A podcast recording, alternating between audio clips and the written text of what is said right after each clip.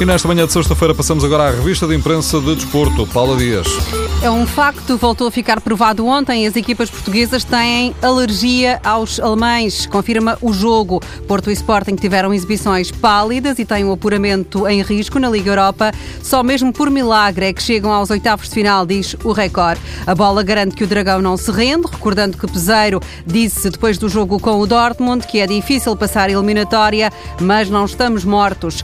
Em Alvalade, com o Bayer Leverkusen, a bola viu um leão sem aceleração, sem ideias, sem vontade e mais do que a derrota, mais do que a expulsão de Ruben Semedo, o jornal assegura que Jorge Jesus ficou irritado, incomodado com os assobios das bancadas até ao Gutierrez. Jesus não quer patinhos feios e envia um recado. Se queremos voltar a discutir títulos, temos de acarinhar todos. Jesus foi firme, dizendo que não vai deixar que as coisas se compliquem para ele.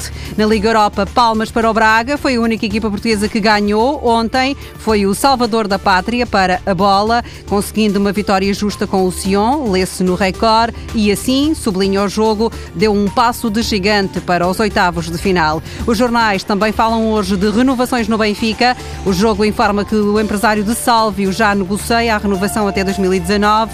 O Record adianta que há acordo para Jaldel renovar até 2021. No caso de Júlio César, só falta mesmo assinar.